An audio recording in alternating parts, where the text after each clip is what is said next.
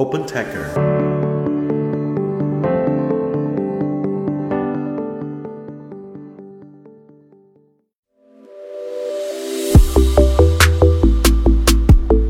嗨，大家好，欢迎收听本期的大话开源，我是主持人明爱。这是一档由 Open Taker 发起的访谈节目，旨在沉淀开源人的所思所行，力求摸索出有趣、有料、有品的开源武林秘籍。每一期对话，我们会邀请身经百战的开源老兵或冉冉升起的开源之星，来分享他们的前沿洞察、防坑指南以及鲜为人知的走心故事。在这里，不管您是开源发烧友，还是门外驻足观望的好奇宝宝，都可以汲取与开源相关的更多心法与招数。还在等什么？一起来听听今天的江湖对谈吧！今天是终于请到了表哥，那这位长期活跃于开源社区，真的算得上是资深的开源布道师。圈内人不用多说都知道我们今天嘉宾是谁。不过表哥，你还是照顾一下其他人的感受，简单介绍一下自己吧。大家好，我叫庄彪伟，我是开源社的理事，以及2020年和2021年的理事长。表哥，你加入开源社的时间也不算短了，并且你在二一年也是担任的理事长，所以对开源社的情况应该还是蛮了解的。要不你给大家介绍一下开源社在做的事情？呃，开源社呢是二零一四年成立的一个民间组织，然后呢，在二零一六年的时候，我们做了一次改组，从原来的公司组织成的一个。开源团体变成了一个纯个人的、纯志愿者的、完全非盈利的一个组织。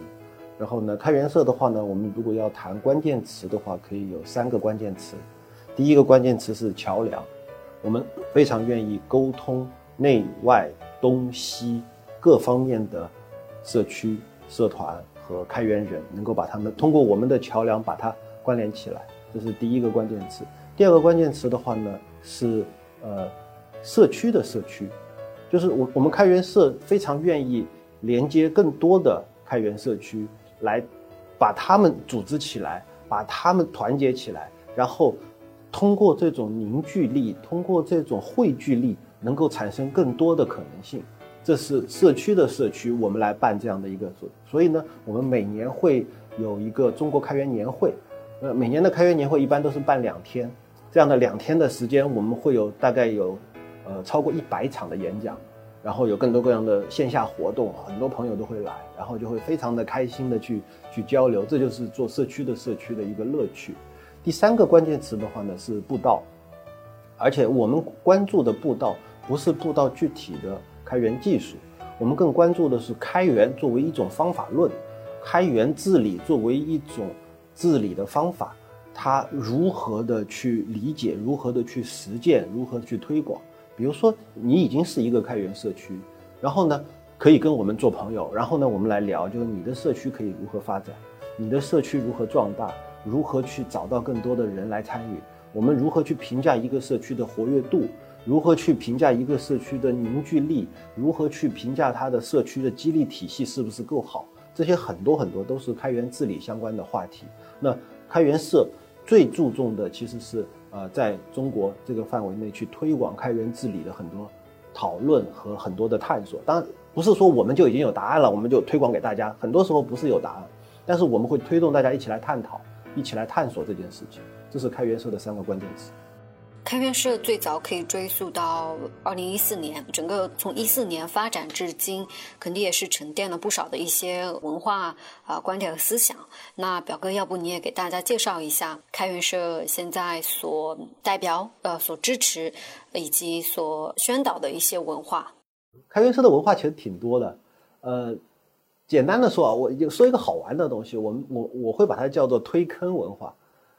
呃，但其实这个文化在台湾，就是我们开源社有一个创始人叫林吕强 Richard，我们就叫他从台湾过来的。台湾的话呢，会会把这个文化叫做没有人文化，什么意思呢？他的原话就是，呃，比如说有一个人啊，在社区里说，为什么没有人做这个事情？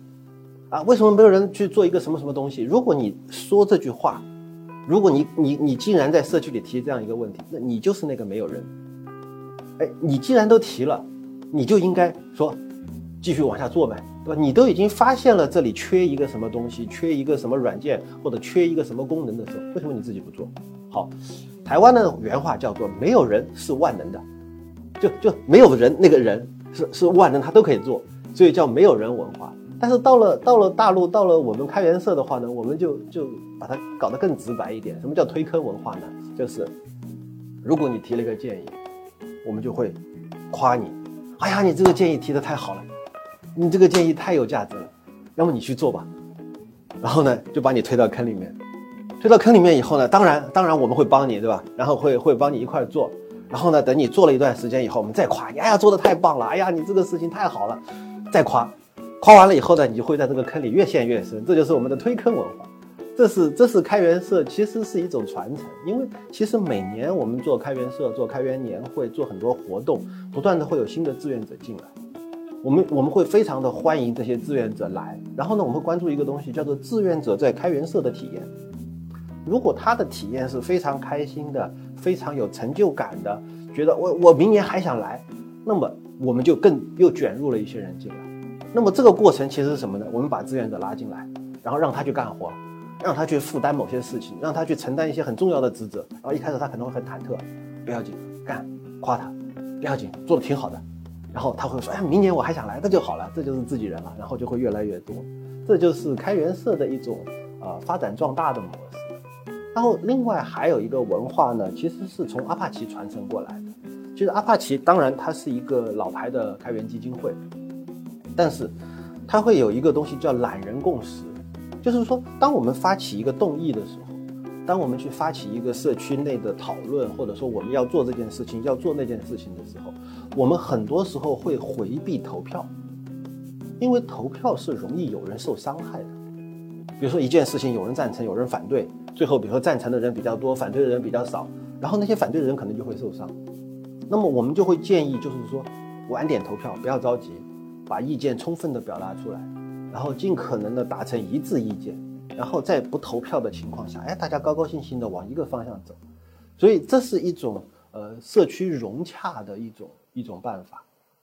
这这是这是我们比较崇尚的一种，就说我们在社区不是说动辄投票，然后就什么多数多数战胜少数，不是做这种事情，我们更重要的是一群人要有凝聚力，要有一种长久的共识。要有一种嗯，大家哎，最后变得心照不宣，或者说是一种更加惺惺相惜的这样的一种社区的感觉，这个感觉会很重要。推客文化这个蛮好的，呃，下次要找 Richard 再去深聊一下。不过在社区理念这一块，或者像社区建设等等，你们是怎么思考的呢？开源社一直以来的目标，是在社区里面布道的是一些非技术的东西。或者说是一些我们统一的把它称之为叫做开源社区治理相关的技技能，比如说你如何把人凝聚起来，如何把人按照某种方式组织好，如何形成一个社区的共识，如何去讨论问题，如何去决策，如何去营造你们的社区氛围，如何去搞活动，如何去办一个 meet up，这些其实都是一些软技能。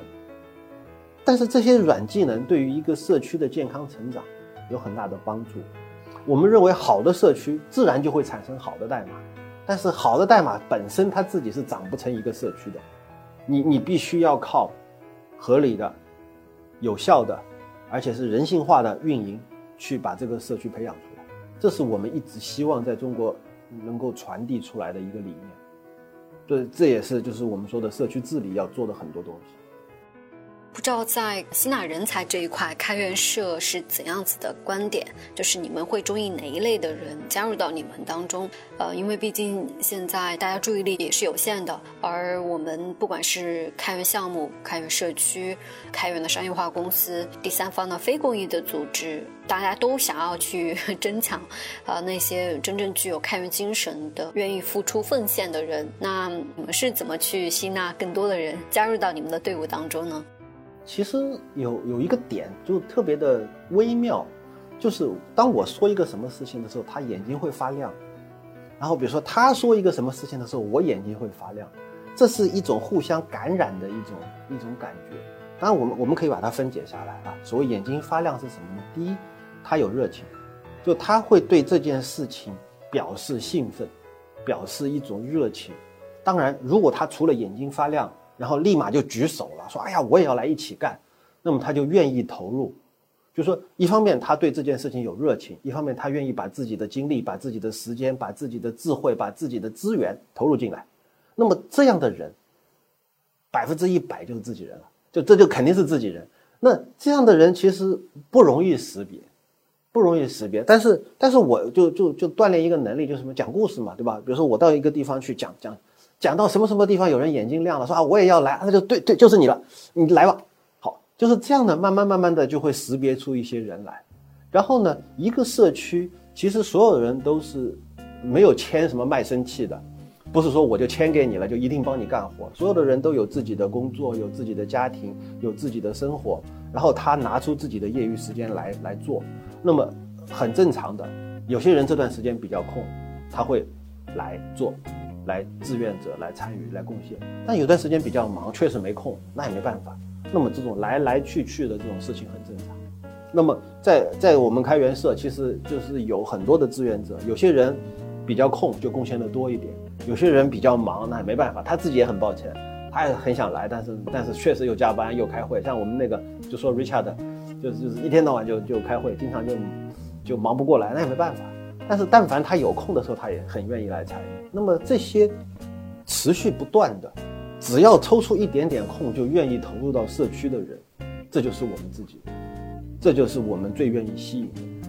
然后呢，再再进一步的说，就是当然有专长。有人比较擅长技术，有人比较擅长组织，有人比较擅长这种，比如说运营，有人比较擅长写文章，等等等等。这些人我们都非常需要。而且说实话，你大家都是志愿者，你就别挑这个能力的事情不挑。但是，但是如果有有正好来的人，我们就很欢迎，就就就很愿意他能够持续的贡献。但所以有一个事情很微妙，就是这个我们的社区和一般的商业组织。最大的不同就是我们的开源项目，就开源社当然也有开源项目，但是我们的开源项目很多时候就只能比较佛系的、比较随缘的做，正好志愿者比较多啊，也比较比较有空，那么这个项目就推进的快一点。那正好他没空，比如说主力程序员正好在加班，那也没办法，那这项目慢一点就慢一点，那不着急，这是这是一个常态。那对于未来发展努力的方向，你们有怎样子的一些思考和想法？说实话，这个事情其实，嗯，我们不是商业公司，所以呢，我们会经常的讨论开源社到底有什么目标。比如说我们，呃，呃，但是这个目标的讨论，它不是说啊，我们做一个年度规划，然后我们今年就按这个干，不是这样的，而是，嗯，分两个东西，一个东西叫共识，就是说长期以来我们开源社应该变成什么样，这是这是长期的。比如说我们当然希望开源社能够在中国布道。能够不断的呃把我们的这个理念，把我们对于开源的理解，把我们对开源方法论的认识传递出去，这是长期目标，这个我从来就没有动摇过。然后另外一个就是做点什么事，做点什么事情，这个呢，其实我们分规定动作和自选动作。规定动作就比如说开源社每年都会有中国开源年会，这个雷打不动一定要办的，无论是这个。线上还是线下？因为如果疫情来了没办法了，那只能搞线上，对吧？这个这个是没办法，但是办肯定要办的，因为这就是我们每年这么多做开源的朋友，每年都还是想聚一聚，想想要聚在一起聊聊天，这是一个很自然的，就就就是一个很就是生理需求，就我我就要这个东西，这个这个怎怎么能够放弃掉呢？对吧？这个好，这是。规定动作，当然还有一个规定动作呢，慢慢的也成为我们的每年都做的，就是叫做中国开源年度报告，就是就是我们每年会出一份报告，然后会把我们的这个对于开源世界的，呃，定量的或者是定性的观察分析拿出来做一份报告，这个每年会做，但每年其实做的都很苦，然后呃，就下回如果你们能够去采访王伟老师的话，他就会负责每年的这个开源年度报告，可以跟黄伟老师多聊一下。他他们在数据分析上面做的已经非常棒了，然后除了这两个规定动作之外，其他的很多就是自选动作，比如说呃我们会做原来如此，就是一个访谈类的节目，然后访谈类的节目呢，就是如果正好邀请到一些朋友，然后就聊天，然后也会搞一个直播间，然后就聊，聊各种，比如说开源教育、开源商业、开源启蒙，聊聊各种像相关的问题，都会都会讨论。然后 我们自己给自己宽慰啊，说啊，我们这是做长线的，啊，短线的访问量无所谓，啊，这个过了五年十年，估计还会有人看的。其实其实是自我宽慰嘛，因为因为说实话，开源这件事情在国内它的受众不是不是很大，只能说呃，慢慢的会热起来。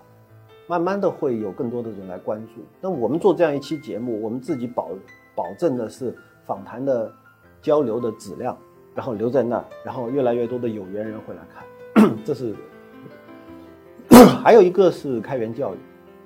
开源教育其实是还是再次建议你们去跟王伟老师采访一下，就是他是专注于做开源，他因为本来就在大学大学做老师嘛，所以我们会参与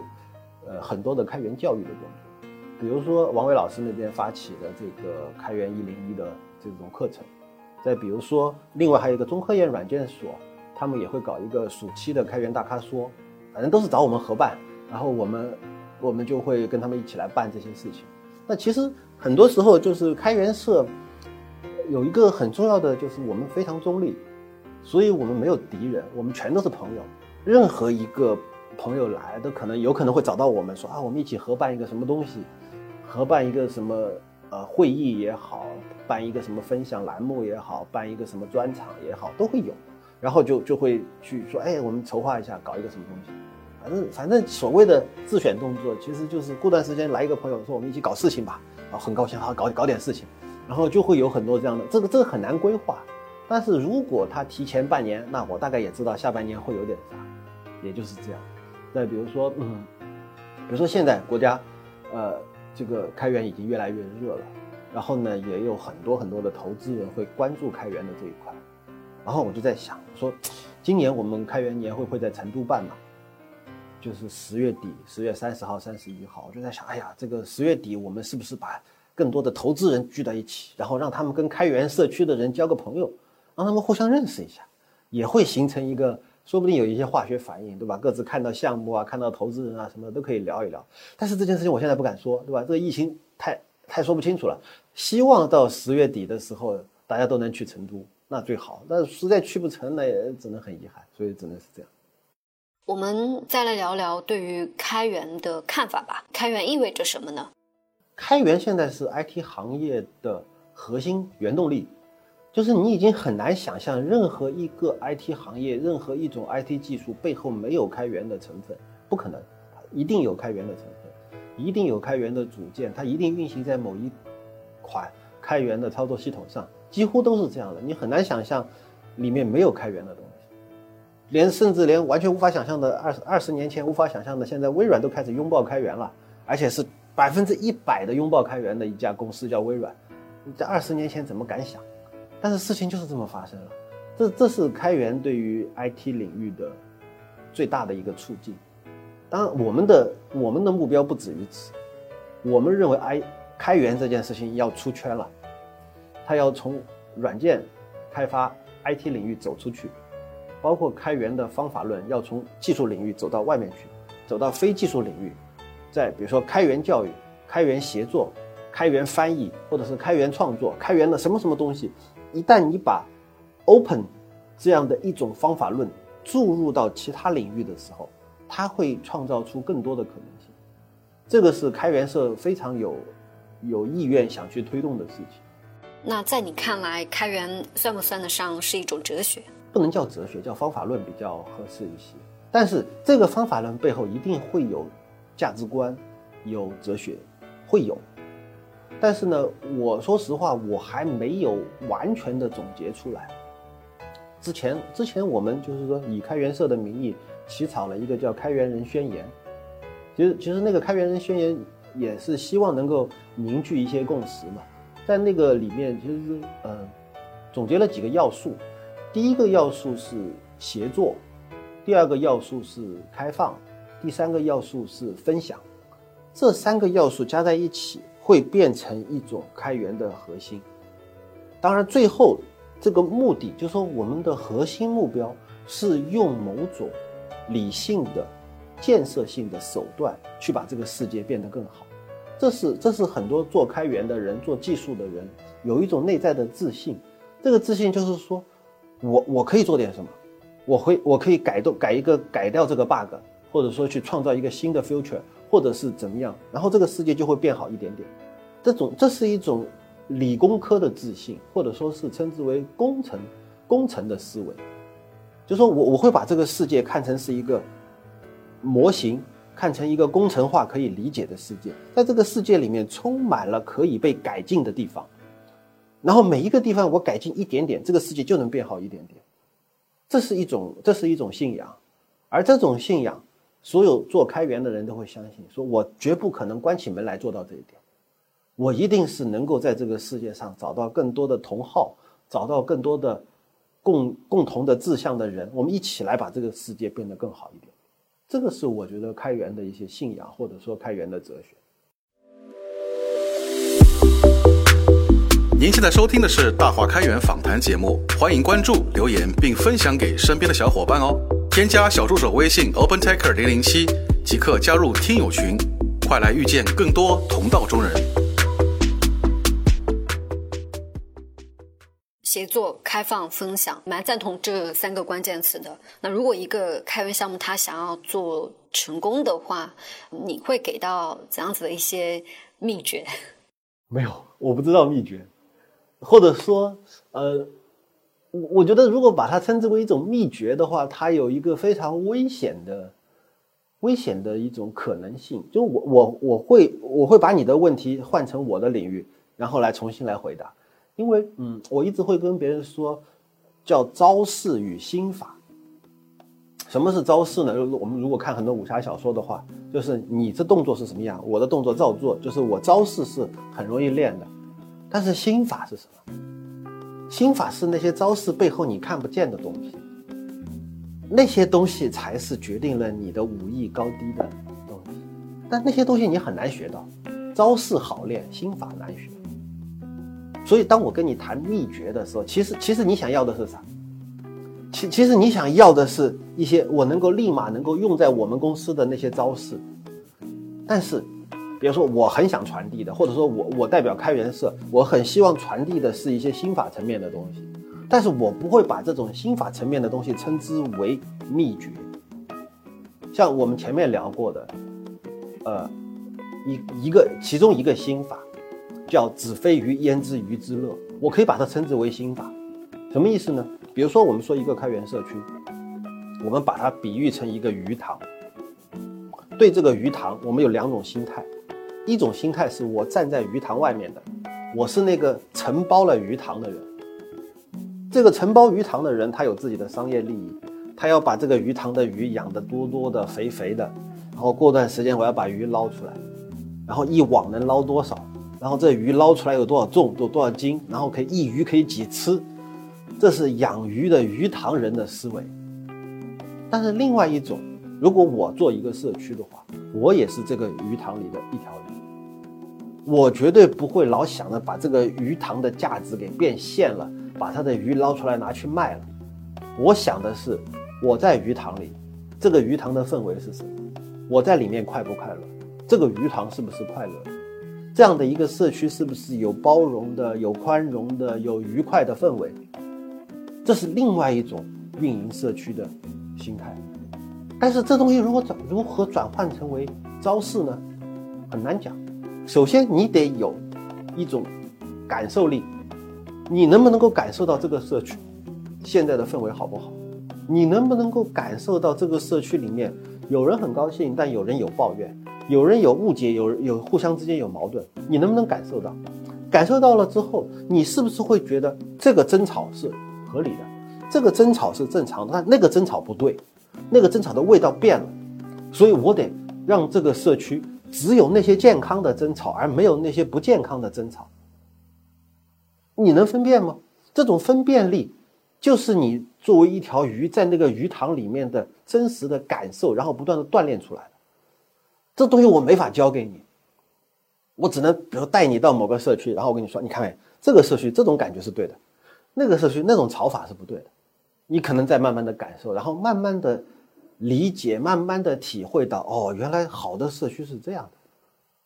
但这种是心法层面的东西，这种东西就很难被很难被传授，或者说很难被作为一种秘诀，我打包五块钱卖一个给你，然后你打开纸张回去一看，挠挠，你还记得那个笑话吗？什么止痒的秘方，就打开一看，挠挠，这就是秘诀。所以秘诀没有那么简单。可以，可以，可以，子非鱼焉知鱼之乐？毕竟表哥跟着整个国内开源事业的一个发展也不少时间了。那你在你看来，你觉得目前中国的开源发展它处在怎样子的一个阶段呢？看西方的开源，如果我们去去仔细看它的历史，首先他们并不知道自己在哪个阶段。他们自己一直以来就是吵吵嚷嚷、乱哄哄，然后不断的有发展、有争吵、有分裂、有倒退，有各种各样的事情。甚至刚才说倒退也错，到底算不算倒退我也不知道。有人会这边人指责那边的人说你们是倒退，比如说 Richard Stallman，他是做自由软件的，他就会觉得开源软件是一种妥协和倒退。但是我们如果做开源的呢，我们觉得很好啊，开源比自由软件的这种。很多理念对于商业更友好，啊，对于这个软件的这个商业化，对于这个团队的生存会更好。对错什么？我不知道对错。所以，所以这件事情不是简单的第一阶段、第二阶段和第三阶段的问题，而最重要的是，中国如果要发展开源，有没有可能找到自己的一条路？或者说，这个世界上是不是会有中国特色的开源？还是说？没有，所有的开源都应该是那个样子的。我不知道答案，甚至甚至提中国特色的开源，在我们社区里一定会有人反对我。有人会觉得我这样的提法就是想关起门来搞一套。你不是的，我我不见得我想关起门来，但是我一定要探探索出中国的中国这个社区的中国这个领域的氛围下的开源有哪些不同和有哪些相同之处。这个我不知道。但是我我只清楚的是，我们现在处在一种探索阶段，而且这个探索阶段至少它是一种非常热热闹闹的百花齐放的探索阶段。从这个角度来说，我很看好。但是你说它要跟呃，比如说西方也好，跟欧美也好比较下来，它到底处于哪个阶段，我很难讲，我很难讲。但是但是它确实有很多的不足之处。不足之处最大的问题，其实不是意识问题，而是业余时间问题。就是说，我我们说一个一个国家或者说一个社会，这个社会里面的软件工程师，他一天是工作八小时还是工作十二个小时？如果他一天工作八小时，他可能回家还有两三个小时可以拿来参与社区。如果他一天九九六，他只有回家倒头就睡，根本没有任何精力再去搞社区的事情。那么这个社区只会有两种人，一种人就是伸手党，就是，哎呀，我的工作需要这个开源，对，我的工作需要这个开源，所以所以我要要东西，跪求各位各位大大哥大嫂，各位大大牛大爷们给我点东西，我就回去马上工作，拿了就走，拿了就跑，根本就，他只是伸手而已。因为什么呢？因为他根本忙不过来，他要完成他自己的工作。我们虽然可以在道德上谴责他，但是他就是没有时间。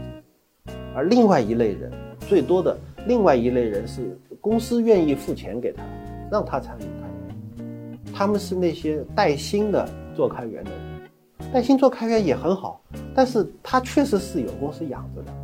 所以，真正那些就是既没有公司愿意给他付薪水。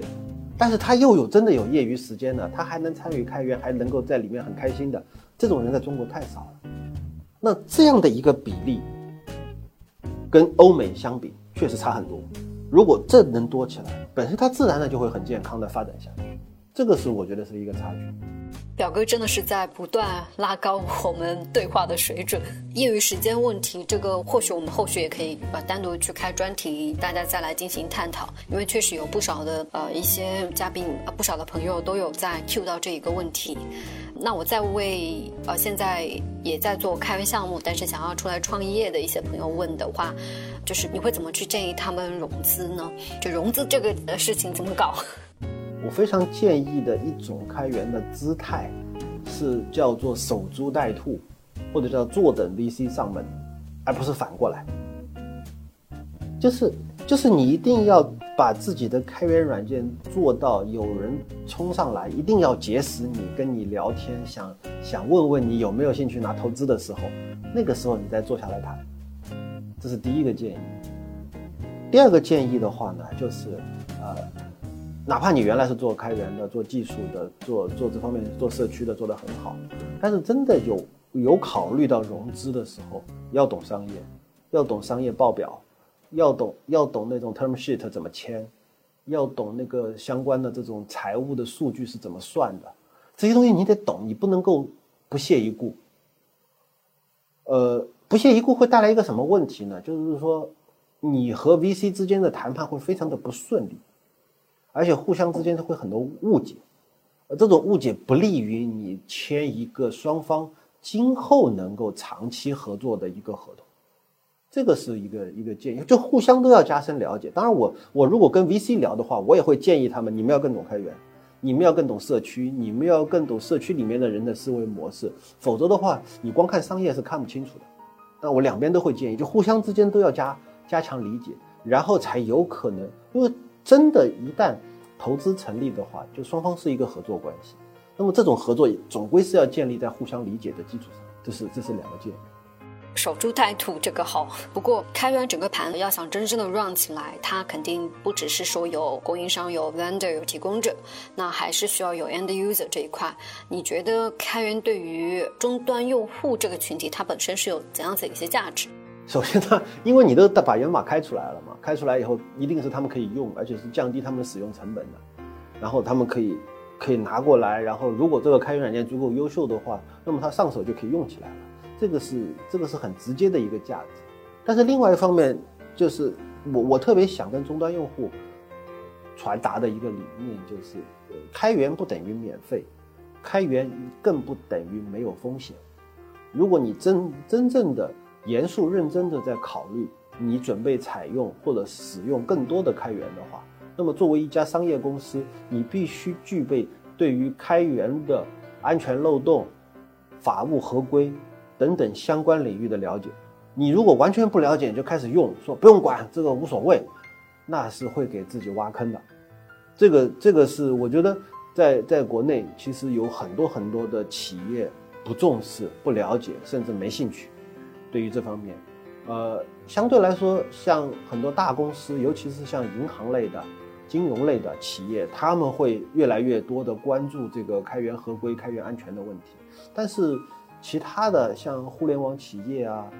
像这种中小企业啊，像这种传统 IT 啊，说实话没有意思，不不懂，甚至也不关心。当然，另外一方面也是因为，嗯，事实上产生损失的案例，或者是因为法务诉讼造成的这种案例还太少，没有被没有被现实教育过，所以确实觉得没啥。这个这种意识的建立，说实话，我觉得还是得靠几个重大事故，然后才知道哇，真的有风险，或者是重大案件、重大诉讼，然后他们才会意识到这个事情好，真的要去要去仔细思考。那对于一家已经拿着资本出来成立商业化公司的开源厂商来讲的话，他们该怎么去平衡商业化发展和社区的一个建设呢？社区对于商业的价值，不是直接把社区变成钱。而是让社区变成是一种降低获客成本的工具，或者说是降低获客成本的一种能力。如果一个公司在不断的基于社区，通过社区来降低自己的获客成本，我们可以稍微举几个例子，比如说，呃，口碑传递、口碑传播。同样的，我原来是打广告，我我发一篇文章，打一个广告，有一万人看到，但是现在通过社区里面的这种口耳相传，哎，都我不用我去传播，有更多的人知道，这是一种降低传播成本的社区的办法。再比如说，呃，我社区里面有一份呃帮助文档，但这份帮助文档的话呢，不是我们公司自己出钱请人写的，而是在社区里面的社区的成员共同建设的。通过这样建设一份更好的帮助文档，它能够更有效的帮助那些后面来的有有问题的人。那么这样。我解答问题的成本就降低了，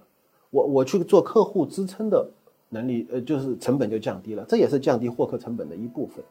再比如说，呃，我同样是呃一个社区，然后呢，在这个社区里面有一些人是我们的死忠粉，虽然另外外面有一个我的潜在用户，他不在我的鱼塘里，他也没有经历过我的漏斗，但是他就直接进入到了某一个采购阶段，他在做技术选型，做架构比，就做架构选型，做这种比价，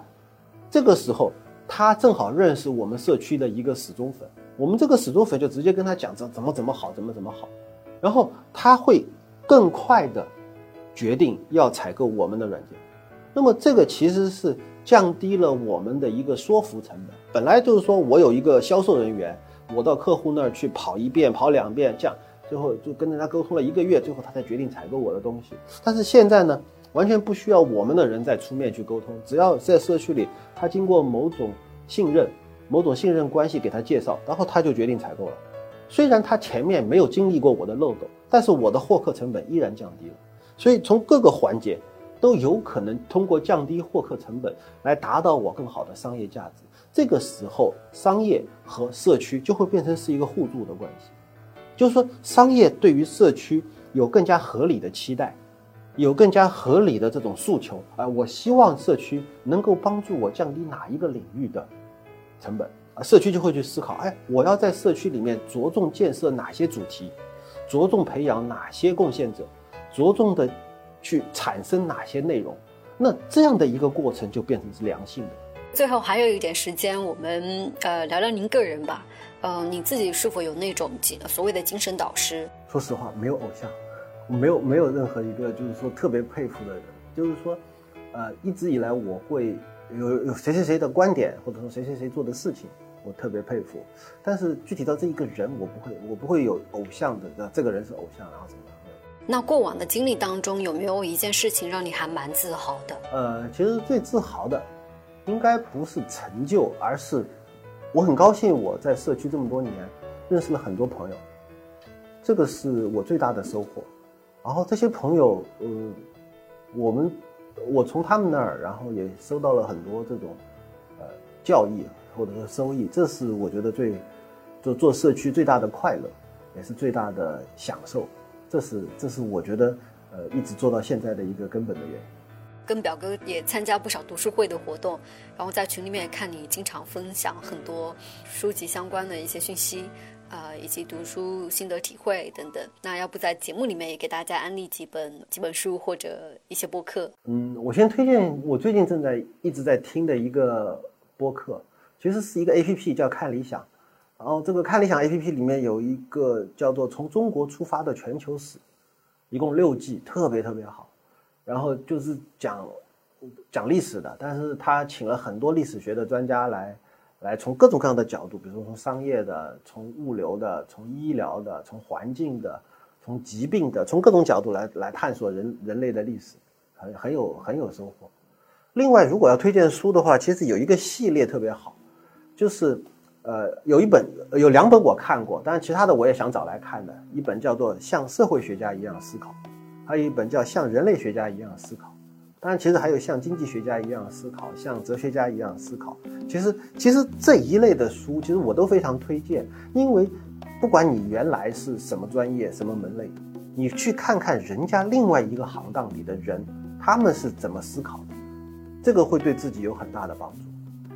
最后再来问一个稍微呃刺毛一点的问题：有去规划过自己未来五到十年的一个发展吗？有没有想过，就是未来五年之后或者十年之后，你会呃你会在哪里做些什么？如果能够在十年之内能够掌握，或者说是能够探索，或者说是能够确认自己的天命所在的话，那是我最大的最大的理想。当然现在。在我看来，不会有特别的怀疑，这肯定是开源。好嘞，非常感谢表哥今天的分享。之前都叫庄老师，今天叫表哥，真的是叫爽了。不过表哥今天的分享真的是干货多多，整个的一个信息的密集度，还有各种 insight 的密集度真的是非常高。所以大家，我是非常推荐你们再把视频以及像文字稿等等再去仔细的研读一下。然后表哥因为他也有写自己博客嘛，有一些过往的一些文章，呃，大家可以去我们开源机械公众号或者开源社的公众号上面去查阅，有一些观点确实非常能够引发我们的深思，像是社区该怎么去治理，社区该怎么去运营，中对用户或者说是。开源软件的消费者该怎么去保障整个的一个合规安全？还有像呃，如果你是一家开源厂商的创始人或者 CEO，你该怎么去平衡整个商业化的版图以及整个社区的一个布局？呃，否则的话，可能两边都做不好，然后反而拖累自己。行，那我们今天的分享也就到此结束。欢迎大家多多关注啊，开源社表哥的个人博客，还有我们的 开源信息的公众号，上面确实会有非常多的一些开源步道的一些深度文章，非常适合仔细研读。好嘞，谢谢。